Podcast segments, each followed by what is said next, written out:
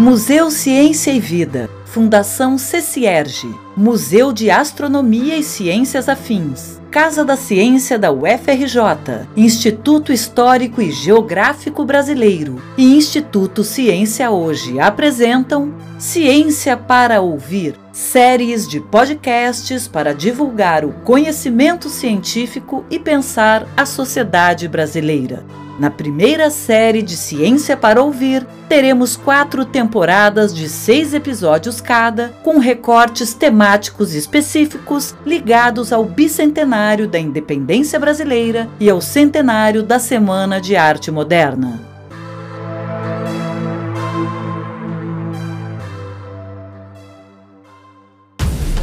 Nesse quarto episódio da temporada, a historiadora Maria de Fátima Gomes Costa nos fala sobre a expedição Langsdorff. Um diplomata naturalista percorre o Brasil. O diplomata naturalista George Heinrich von Langsdorff esteve no Brasil em duas ocasiões. Primeiro, em uma viagem de circunnavegação, e depois, chefiando uma grande comissão científica com o apoio do czar Alexandre I da Rússia. Nesse episódio, você conhecerá mais sobre essas expedições, sobre os naturalistas e artistas que percorreram o país e sobre a experiência de Langsdorff como proprietário de terras na Fazenda Mandioca, na atual Magé, no Rio de Janeiro. Maria de Fátima Costa nasceu em Salvador, na Bahia, tem graduação, mestrado e doutorado em História e realizou estágios de pós-doutorado em História e Crítica de Arte e em Cartografia Histórica. É professora titular aposentada da Universidade Federal de Mato Grosso e coordenadora do grupo de pesquisa História, Arte, Ciência e Poder do CNPq, instituição da qual foi bolsista de produtividade em pesquisa entre 2000 e 2017. Como pesquisadora, vem realizando estudos interdisciplinares sobre história do Brasil e história da América Meridional dos séculos 18 e 19 centrados em temas como expedições científicas e de demarcação de limites, artistas viajantes, história indígena, cartografia e documentação histórica. É autora de vários livros e artigos sobre essas temáticas publicados no Brasil e no exterior.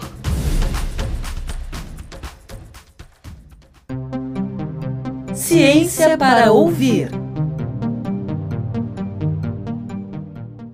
Lexdorf chegou ao Brasil em abril de 1813 e ele veio como cônsul-geral de todas as Rússias junto à corte portuguesa. Isso porque, desde 1808, a corte portuguesa estava no Brasil. E a ideia da Rússia foi aproveitar essa oportunidade para incentivar o comércio com o Brasil e também usar o Porto do Rio de Janeiro como um local é, de parada e abastecimento dos seus navios que iam mais ao norte, nas suas colônias que eles acabavam de ter ao norte. Então, era uma questão muito de interesse da própria Rússia, principalmente desde que criaram a Companhia Russo-Americana, que era justamente que passava aqui os navios. Então, Langsdorff é o nomeado para esse posto e ele era a pessoa ideal, porque ele falava muito bem português, uma vez que ele havia passado praticamente seis anos em Portugal, inicialmente como médico, e depois ele chegou a Portugal junto com o príncipe Christian Augusto van Werneck, e depois que o príncipe morre, ele ainda continua em Portugal e fica entre 1797 a 1803. E logo depois é que ele vai para a viagem de circunnavegação, entre 1803 e 1807, e depois dessa viagem é que ele chega ao Rio de Janeiro nessa condição de cônsul. O Langsdorff já tinha uma ideia de Brasil, embora ele, a relação dele fosse mais diretamente com Portugal, porque durante a viagem de circunnavegação ele passou praticamente seis meses na ilha de Santa Catarina, é, na vila de Nossa Senhora do Desterro, hoje Florianópolis, e durante esse tempo, ele fez diversas investigações de caráter naturalista, mas também prestou muita atenção à população. Enfim, a sua vivência ali, ele se sentiu no paraíso. E, inclusive, ele escreveu no seu diário, quando partia do Brasil, ainda como membro da Viagem de Circunnavegação, ele disse que é o mais belo e mais rico país da Terra a citação é direta. A lembrança da minha estada no Brasil permanecerá em minha mente por toda a vida. Então, quando ele retorna em 1813, Ele vem já com essa ideia de Brasil, um lugar paradisíaco, e como eu comentei, né, ele tinha uma intimidade muito grande porque dominava a língua e tinha boas relações desde da sua estada em Portugal com a equipe administrativa. Agora, estando no Brasil como cônsul, ele não despreza a sua atividade naturalista. Ele faz pequenas excursões aos arredores, reúne coleções botânicas, coleções zoológicas, isso em caráter privado que ele manda para a Europa, principalmente para São Petersburgo. Inclusive, entre 1816 e 1817, assim, na virada do ano, ele faz uma excursão maior e dessa vez na companhia de dois botânicos. Ele vai até Minas Gerais com Saint-Hilaire e também com o brasileiro Antônio Ildefonso Gomes, que sempre se coloca só a sua presença com Saint-Hilaire, mas também havia essa presença de um investigador, um jovem brasileiro. A gente tem de situar que no papel de cônsul, é, Langsdorff exercia essa sua função diplomática com pensamento ainda do, da diplomacia do iluminismo. Isso é, fazia parte do seu ofício de diplomata construir relações de sociabilidade. Isso era algo essencial para qualquer é, diplomata como parte do seu trabalho. E ele criava esses espaços e abriu sua casa justamente para receber pessoas. Ele era casado, então, com Frederica Feodorovia, que era a sua primeira esposa, excelente pianista, e fez então essa sua casa como um, um, grande salão e ela era uma grande salonier. E justamente nesse convívio, de maneira descontraída, ele consegue conversas confidenciais, saber de segredos. E as pessoas que mais eram convidadas eram políticos, artistas e cientistas. Nessas recepções, ele costumava mostrar aos viajantes, principalmente que eles recebiam suas coleções, oferecia ajuda para suas viagens, descrevia o país, fazia contato, dava cartas de apresentação, enfim, mantinha-se bem a par do que essas pessoas estavam fazendo no Brasil. Essa era uma estratégia justamente para ter informações e preparar seus relatórios para a Rússia. E, à medida que Langsdorff foi conhecendo esses cientistas, recebia, ele ficou muito conhecido dessas recepções que ele dava, ele vai é, percebendo que existia um projeto de um reconhecimento, quase uma disputa de conhecimento entre alemães, franceses e ingleses para conhecer o Brasil e saber como melhor explorar. Então, aí é que ele se dá conta que a Rússia não está participando disso e passa na sua correspondência a dizer que é necessário fazer uma expedição, que ele é a pessoa capaz de fazer essa expedição. Então, daí é que surge a ideia da expedição, e ele viaja, se afasta do consulado, viaja para a Europa entre 20 e 21, arregimenta os membros da expedição, que na época vai ser o zoólogo Menetris, que é o primeiro que ele é um zoólogo francês, que ele vai entrar em contato. O astrônomo é um astrônomo russo, o Rubtsov. Ele já faz contato com Riedel, que vem primeiro, não vem com ele na expedição, vem primeiro à Bahia. E, por último, ele faz, ele não conseguiu um artista, ele consegue Rugenda já quase nos últimos momentos da viagem. Então ele forma essa primeira expedição. Essa ida de Langsdorff para a Rússia tem uma trajetória longa, porque primeiro ele chega em Paris, depois ele passa para a Alemanha, porque ele tinha um outro projeto, são projetos paralelos ao lado do projeto da expedição. Ele pretendia também trazer imigrantes para o Brasil, porque desde 1816, quer dizer, três anos depois dele estar no Brasil, ele adquire uma fazenda, uma propriedade agrícola, que vai ser a famosa Fazenda Mandioca. E daí ele vai também buscar essa mão de obra para trabalhar nessa sua fazenda. Langsdorff havia comprado essa fazenda com o sentido de ser também, além da sua função de cônsul diplomático, além da função de naturalista, também ser grande proprietário de terra, como ele via outros, e para isso ele comprou, na época, 40 escravos. Então, ele começa a sua plantação ele dirige a sua plantação para café e mandioca e usa, então, o trabalho de 40 escravos. E aí é que ele consegue o plano de um trabalho misto, entre mão de obra livre e mão de obra escrava. Langsdorff não era contra a escravidão. Langsdorff achava, inclusive, que a vinda do, dos escravizados para o Brasil, pensamento de Langsdorff, era uma coisa muito boa, porque tirava os negros da, daquela condição terrível que eles viviam na África e aqui eles teriam condições de, com trabalho, ter uma vida melhor. Então, não, não há, por parte de Langsdorff, qualquer pensamento que o negro deveria ser livre. Não, o negro tem no trabalho, no trabalho como escravizado, uma forma de se aproximar mais do que ele pensa de civilização. Então, a expedição Langsdorff ela é, é, muito complexa, porque é talvez a, a, expedição que foi mais bem montada nessa época. Né? Em termos de expedição que aquele, até aquele momento veio para o Brasil, ela foi a melhor concebida e aqui tinha um plano realmente muito grande. Langsdorff queria fazer uma viagem ao interior do Brasil, aonde as outras expedições ainda não haviam estado. Então, o seu roteiro era totalmente distinto, a não ser o primeiro trecho, Minas Gerais, por conta da mineração, ele pretendia adentrar né, esse Brasil interior, um pouco também o que a expedição de Spix-Márcio tinha feito, mas é, a expedição de Spix-Márcio não teve no Centro-Oeste, na região hoje Centro-Oeste. Então, desde o início foi um alvo para Langsdorff a expedição Centro-Oeste. Então, quando chegou no Brasil, a ideia era que a expedição começasse imediatamente com essa equipe. Só que ele chega ao Brasil justamente em março de 22 e começam os problemas. O primeiro problema é que ele não tinha dinheiro. O dinheiro dele ficou preso na Europa e ele tinha de imediatamente estabelecer os colonos.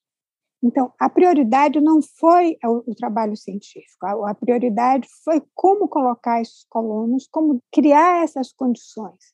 E ele teve de pedir dinheiro emprestado, quem muito ajudou foi justamente José Bonifácio, e a partir desse momento começam, aliás, os problemas de Langsdorff com os colonos já começam no navio. Ele freta um navio, ele vem para o Brasil com o navio fretado, a expedição vem em primeira classe e na parte inferior, nos porões, vem os colonos. Então, há motim durante a viagem.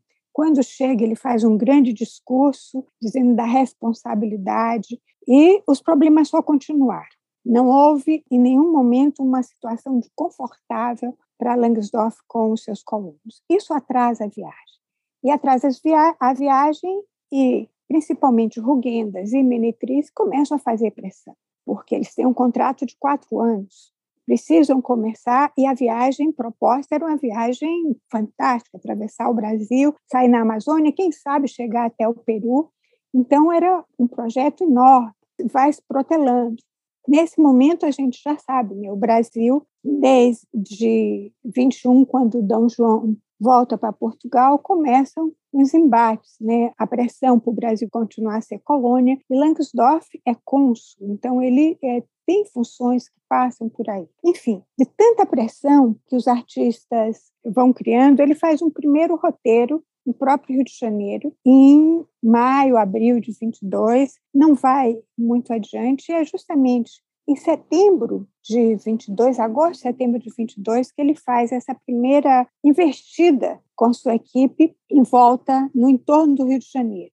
E dentro da documentação se diz que ele recebeu mau tempo, que não podia continuar, mas é muito coincidente, eu acho, que ele recebeu a notícia que Dom Pedro havia proclamado a independência em São Paulo e ele interrompe a viagem e vai diretamente para o Rio de Janeiro. É, juntamente com Menetriz e Rugendas e Ruptsov, ele assiste a chegada é, de Dom Pedro quando ele volta de São Paulo, está presente durante a aclamação. E, lógico, ele não consegue continuar, porque aí vem. Ele havia negociado uma expedição no momento quando ele sai daqui. E agora, quando ele está presente, não há como começar de imediato essa expedição. Logicamente, houve interferência pelas questões políticas, imediatamente ninguém reconhecia a independência do Brasil, além do que internamente havia muita convulsão, né, diversas províncias conflagradas, lembrar que a independência da Bahia só se dá em 23, em... então tudo isso é um burburinho que não, não facilita o início de uma expedição. Além disso, Langsdorff tinha muitos problemas na fazenda Mandioca, não podia se ausentar. Então, ele recebia, de um lado, pressão dos expedicionários, do artista, do zoólogo, do botânico, mas, por outro lado, ele não tinha como romper essas questões. Langsdorff fez diversos registros em seus diários e cartas de viagens pelo Brasil, mas não se limitou às espécies aqui encontradas, falando também de diferentes aspectos da sociedade e da geografia local à época. E destacamos aqui alguns desses relatos em suas próprias palavras. Me parece que já está muito próximo o tempo em que o Brasil se separará para sempre da metrópole. Dá-se conta demais de sua grandeza e os seus habitantes nunca mais consentirão ser governados pelas ideias exaltadas das cortes portuguesas. O prosseguimento da minha viagem terá grandes proporções. No final desse ano, partirei para a região extremamente insalubre, penetrando no distrito de Diamantino numa façanha quase sem precedente. Estamos no Pantanal, onde a cada ano o rio cava um novo leito. O guia, que não conhecia o atual leito do rio, seguiu na frente numa canoa pequena. Tivemos que montar acampamento mais cedo porque, segundo o guia, seria difícil encontrar outro lugar mais apropriado no Pantanal. Ontem, conhecemos o reino dos mosquitos, para nossa infelicidade. O calor é opressivo. Só podemos usar roupas leves e elas não bastam para proteger o corpo contra as picadas.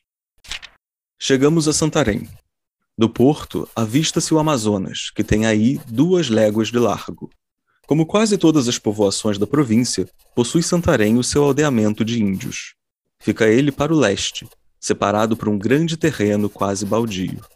Transposto que seja, não se ouvem mais os ásperos sons da palavra portuguesa, porém sim as doces e incompletas entonações da língua geral brasílica. Diário de Hercule Florence.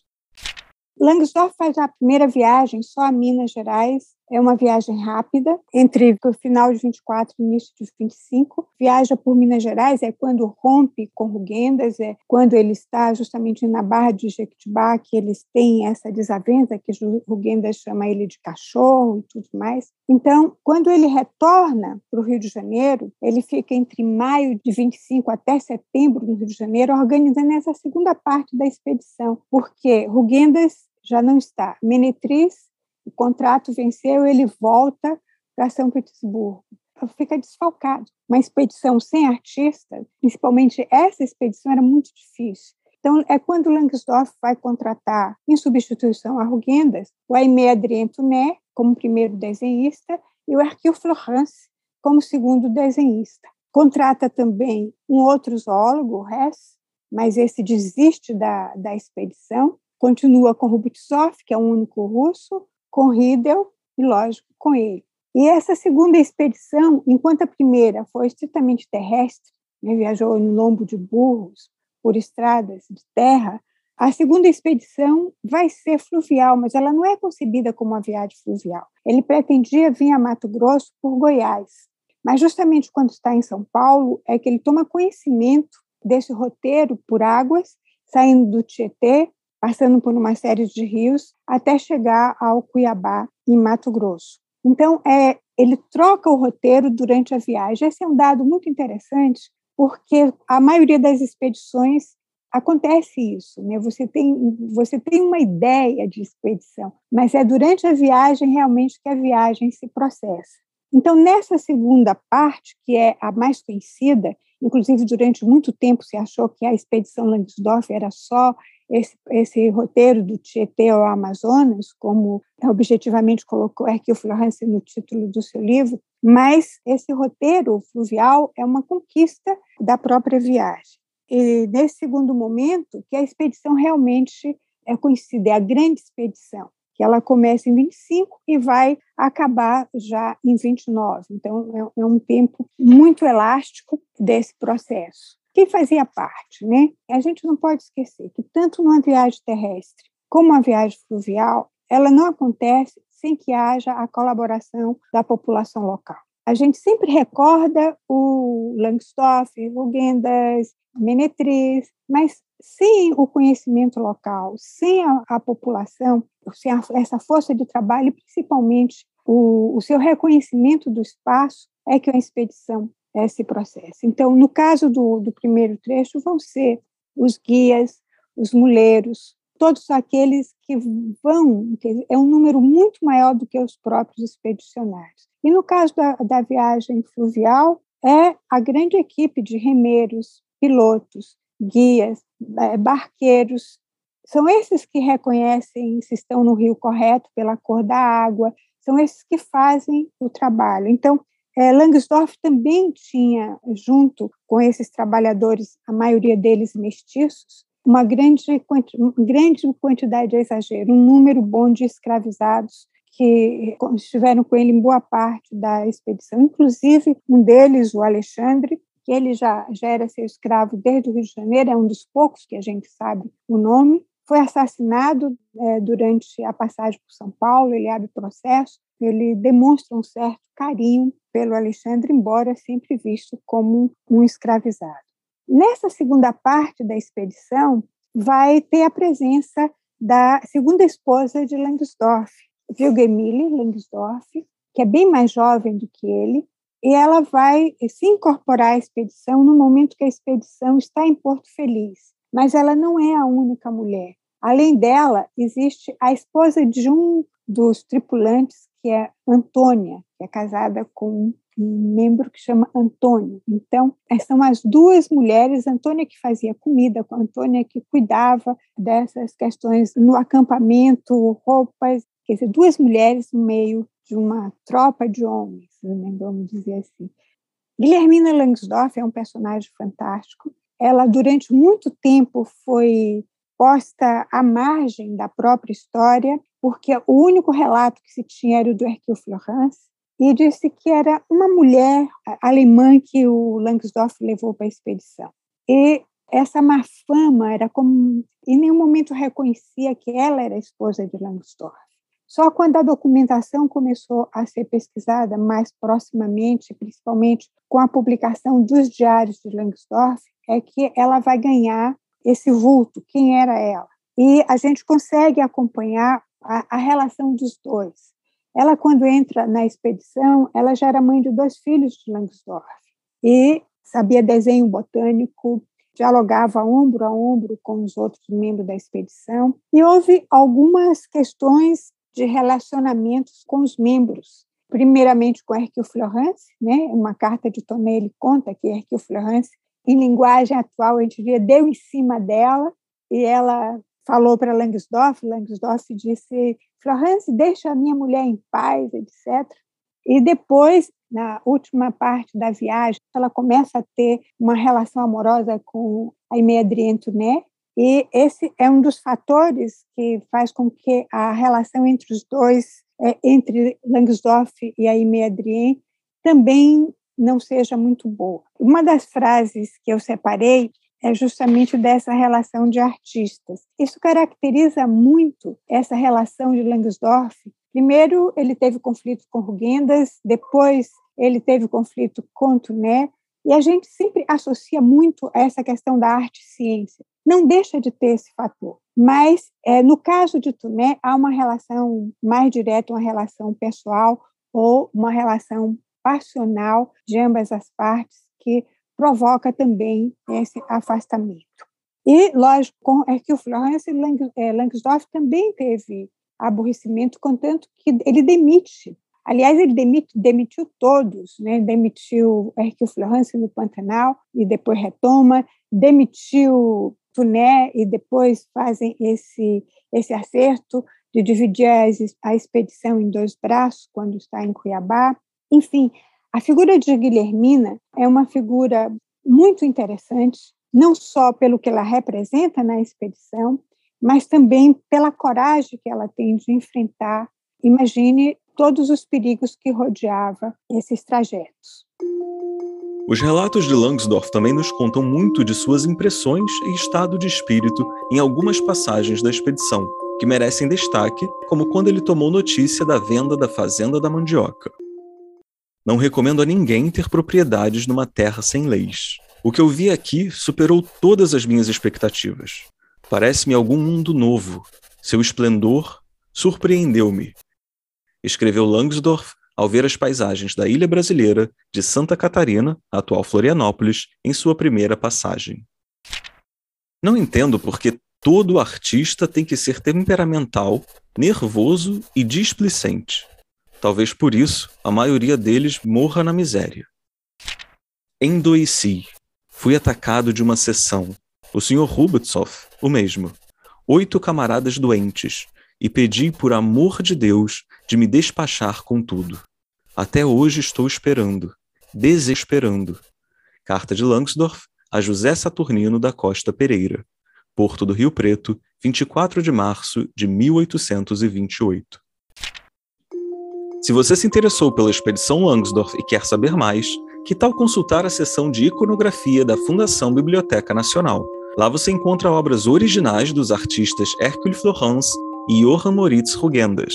Muitas dessas obras estão digitalizadas e podem ser visualizadas online. Bem, essa expedição, que na verdade são duas expedições, houve quase que um entre-sai de componentes. Né?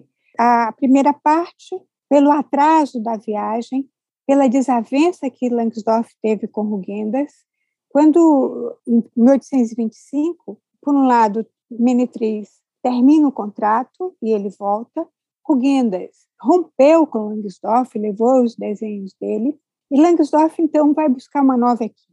Essa nova equipe vai incluir o zoólogo Hess, que desiste da, da expedição antes dela sair de Porto Feliz. Então, de fato, a sua estada dentro da expedição é só em São Paulo. Só durante o tempo que a expedição circula por São Paulo, pelo interior de São Paulo, antes de embarcar para a grande viagem fluvial. E essa equipe móvel, vamos dizer assim, é principalmente aquela é, do, dos trabalhadores, porque alguns desistem no caminho, outros são agregados, e nós vamos ter, em verdade, três grandes equipes. A equipe primeira da viagem terrestre, a equipe que vem de Porto Feliz a Cuiabá, estou falando enquanto trabalhadores, e a equipe que é contratada em Cuiabá, que é diferente da que veio por Porto Feliz, principalmente porque os rios são distintos. Então, você agora vai viajar em rios amazônicos. Você tem de contratar um outro conjunto de trabalhadores que saibam lidar com esse outro trajeto. Então, nós temos, em termos, uma continuidade nos membros da expedição, enquanto Hercule Florence, Riedel, Rubtsoff e Tuné, mas nós temos essas equipes que mudam, é, aqueles que ajudam na elaboração e na, na, própria estrutura e no próprio fazer do trabalho, porque muitas partes do trabalho de taxonomia era feito também por esses trabalhadores treinados. Enfim, né? Enquanto membro, membro mesmo da expedição, o único que desiste é o Hess, porque Rugenda se demite e é demitido, né, depois da briga. O Menetriz vence o contrato, e os outros se mantêm. Houveram mortes. É, a gente se centra muito na morte do Aimé Adrien, que é uma pena, um rapaz jovem, grande, brilhantíssimo artista. Era um, aonde a família Tuné colocava todas as suas cartas, vamos dizer assim, como um novo grande artista nessa linha sucessória do seu pai. Então, a família Tuné sentiu muito sua perda, sentiu enquanto filho, mas sentiu muito também enquanto é, a perda desse talento. Ele morre afogado no rio Guaporé. Quando a expedição sai de Cuiabá, ela sai em dois braços, em sentido da Amazônia. Uma vai por terra até Vila Bela da Santíssima Trindade, aonde faria o antigo caminho das Monções do Norte, Guaporé, Mamoré, Madeira, para entrar no Amazonas. Enquanto Langsdorff vai por terra até Diamantino, e de Diamantino vai através do Arinos, Juruena, até chegar a, o Tapajós até chegar a Santarém, e em Santarém deveriam encontrar os dois grupos. Isso não acontece, primeiro, porque Tuné morre, e vale a pena se reter um pouco nesse personagem. Né? Tuné já é, um, apesar de muito jovem, ele, tal como Langsdorff, havia feito uma viagem de circunnavegação. Então, com menos de 18 anos, ele já tinha dado a volta ao mundo na, na companhia de Claude de Francinet. Então, ele teve seu trabalho reconhecido. Essa desavença com Langsdorff também é uma das causas que faz essa da desavença por conta da Guilhermina, né, que faz a expedição se bifurcar. Nesse trajeto pela Amazônia é onde Langsdorff fica doente. E essa doença de Langsdorff não é só dele. Né? Todos que vão né, nessa expedição adoecem porque, e sabidamente, eles estão num lugar que é insalubre. Então, se esperava que isso acontecesse. Inclusive, quando ele está saindo de Cuiabá, ele diz para o pai, né? ele escreve para o pai que vai entrar em uma das regiões mais insalubres. E durante esse trajeto, primeiro eles tiveram de ficar um tempo em Diamantino, esperando que a expedição se formasse, se construísse barco, e estavam num lugar onde foram atingidos pelos mosquitos e já começaram a passar mal. E Langsdorff, inclusive, escreve ao presidente da província pedindo ajuda, e ele usa um termo muito interessante que ele diz que endoeci, que já não, não aguenta mais. Enfim, essa questão de, de Langsdorff, como ele perde o juízo e como ele entra nesses delírios, é um fato muito explorado. Assim, eu penso que é um exagero. Depois de, de, ler os diários de Langsdorff, a gente vê que Hercule Florence forçou um pouco a barra. Ele construiu todo um universo onde dá a Langsdorff um caráter muito mais insano do que o que realmente aconteceu. Langsdorff, até próximo de Santarém, ainda escreveu em seu diário, ainda comandava a expedição entre uma febre e outra. Ele é, se levantava, ele administrava medicação, ele sabia ah, o que buscar e medicava todos, aos membros da expedição, principalmente de Ruptsoff, que estava na rede, não conseguia fazer nada, estava em pior estado do que o próprio Langsdorff, dava medicação para Hercule Florence. Então, só já muito próximo de, de Santarém é que ele apaga, né? tal como o Ruptsoff. Só que ele não consegue se recuperar. Ele faz o resto da viagem doente, quer dizer, ele chega em Santarém, a estada em Santarém ele não se recupera, vem para o Rio de Janeiro e do Rio de Janeiro ele vai de volta para a Alemanha, recupera fisicamente, tem outros filhos, mas mentalmente ele não se recupera. É como se houvesse uma amnésia seletiva do tempo da expedição.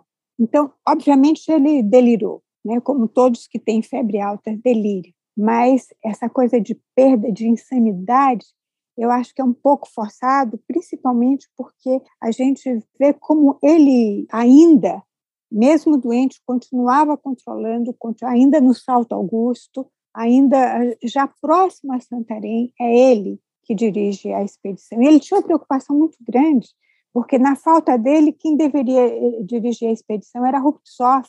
Ruptsoff estava em estado pior, e ele escreve no, no diário que fica muito difícil porque é que o Florence não sabe da ordem. Então ele tinha, se ele apaga, não tinha ninguém para para levar a expedição. E, de fato, é que o Florence consegue levar a expedição, porque no último trecho é ele realmente que está em melhores condições e faz com que a expedição chegue até Santarém. E em Santarém, já numa cidade, os recursos que se tem, esperam Riedel, etc. Dos trabalhos da expedição, há um conjunto fabuloso de, de documentos. Há documentos escritos, memórias, os relatos e principalmente os desenhos. Né? Os desenhos estão em três conjuntos, inicialmente o de Rugendas, lembrando que os melhores desenhos de Rugendas ele levou com ele e publicou a revelia da expedição o Voyage Pittoresque dans Brasil, aonde em nenhum momento ele diz que esteve no Brasil com Langsdorff ou fez parte de uma expedição. Ele ignora, a viagem é dele.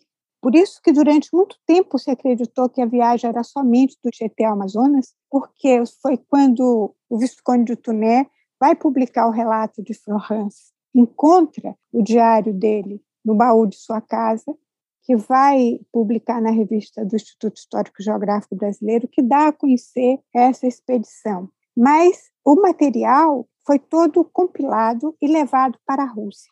Desenhos, cartas, relatórios, animais empalhados, todos os herbários, e tudo isso ficou conservado na Rússia, depois União Soviética, sem que se publicar sem que se desse à luz. Quando esse material chegou na Rússia, o Kissá já era outro. Né? O grande patrono dessa expedição foi o Kissá Alexandre I, e depois que ele morreu, já não houve tanto interesse, e houve muitas brigas dentro da própria Academia de Ciências de São Petersburgo sobre quem deveria publicar, o que se deveria publicar, e acabou não se publicando nada. E durante mais de 100 anos, o material ficou guardado, conservado, mas desconhecido do que se tinha feito, do que se levou daqui.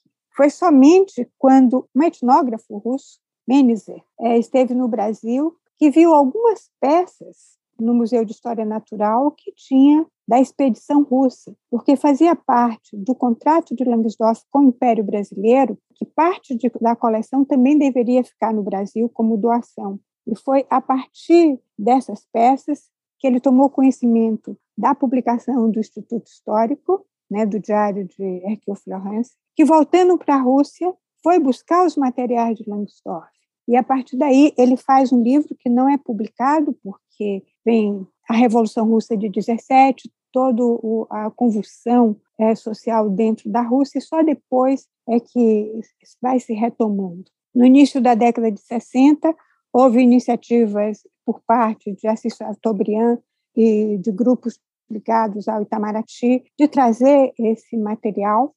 E estava nessas negociações, como veio o golpe de 64, então as questões foram suspensas, que vão ser só retomadas em 1988, com o projeto Langsdorff de volta, que foi aí que se publicou todo o material iconográfico Monteiro Cartes e começou a haver seminários sobre Langsdorff, pesquisas. Nós tivemos conhecimento das pesquisas que eram desenvolvidas na Rússia. É, o professor Boris Komissarov veio diversas vezes no Brasil promovendo isso, fez um, uma associação muito próxima com um professor brasileiro, Marcos Pinto Braga, que havia morado na Rússia então, era é, o Boris Komissarov russo, o Marcos Pinto Braga, que trouxeram e revitalizaram essa ideia e, e, esse conhecimento sobre essa expedição. Isso estamos falando já no final da década de 1980.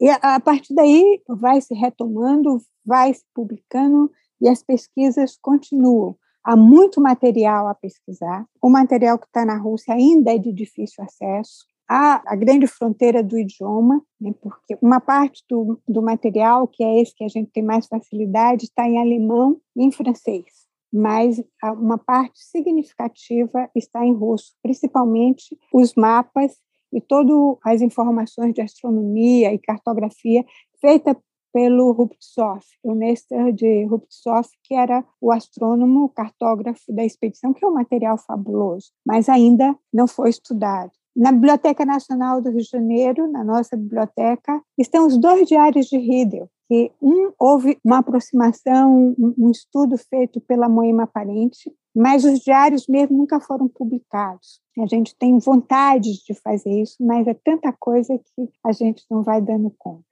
As cartas de Langsdorff relativas à, à expedição estão guardadas no arquivo da, da, Academia das Ciências de São Petersburgo. No Brasil, nós temos um grande acervo do Hercule Florence, principalmente conservado pela sua família. É, mais recentemente, o Instituto Hercule Florence tem feito um trabalho primoroso de aquisição e divulgação desse material. Pouco se conhece do material legado por aí Medrento, né? Recentemente, o Museu Paulista conseguiu a aquisição de uma caderneta, como um carnê de voyage, que eles disponibilizaram também na internet, um projeto muito bonito feito pelo Museu Paulista, mas é de um período anterior à expedição. É justamente no interregno entre o retorno da viagem de circunavegação e antes dele ser contratado para a expedição. Enfim, há um vasto material esperando jovens pesquisadores que se debrucem sobre isso, porque é uma experiência muito boa, muito enriquecedora, quando a gente pode ter acesso direto aos documentos.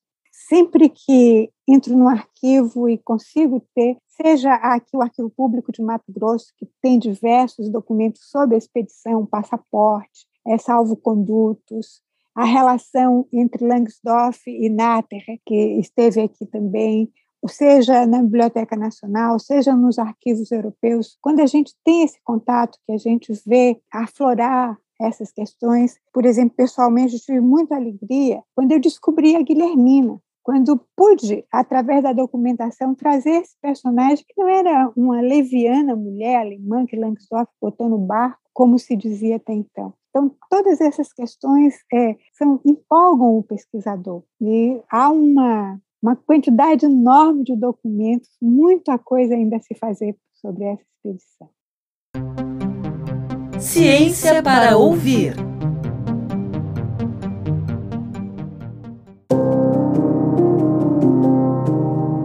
O podcast Ciência para Ouvir é uma realização da Fundação CCERG Museu Ciência e Vida, Museu de Astronomia e Ciências Afins, Casa da Ciência da UFRJ, Instituto Histórico e Geográfico Brasileiro e Instituto Ciência Hoje. Patrocínio FAPERJ. Produção Rádio Graviola. Coordenação e edição de conteúdo Valéria Becker. Roteiro Alice Gomes. Gravação online com captação e tratamento de som Raquel Lázaro. Identidade visual Simone Jabukovic. Locução Valéria Becker. Curadoria da temporada Viajantes e Naturalistas no Brasil e leitura das pílulas Anderson Antunes. Fonte Biblioteca Nacional. No próximo episódio de Ciência para Ouvir Viajantes e Naturalistas no Brasil, Denise Gomes Porto vai falar sobre Maria Graham, uma viajante no Brasil imperial de Dom Pedro I, com foco em uma das raras mulheres que protagonizaram uma expedição no Brasil do século XIX. Não perca! e siga o nosso podcast nas principais plataformas de áudio para ser avisado dos nossos próximos episódios. Obrigada pela audiência!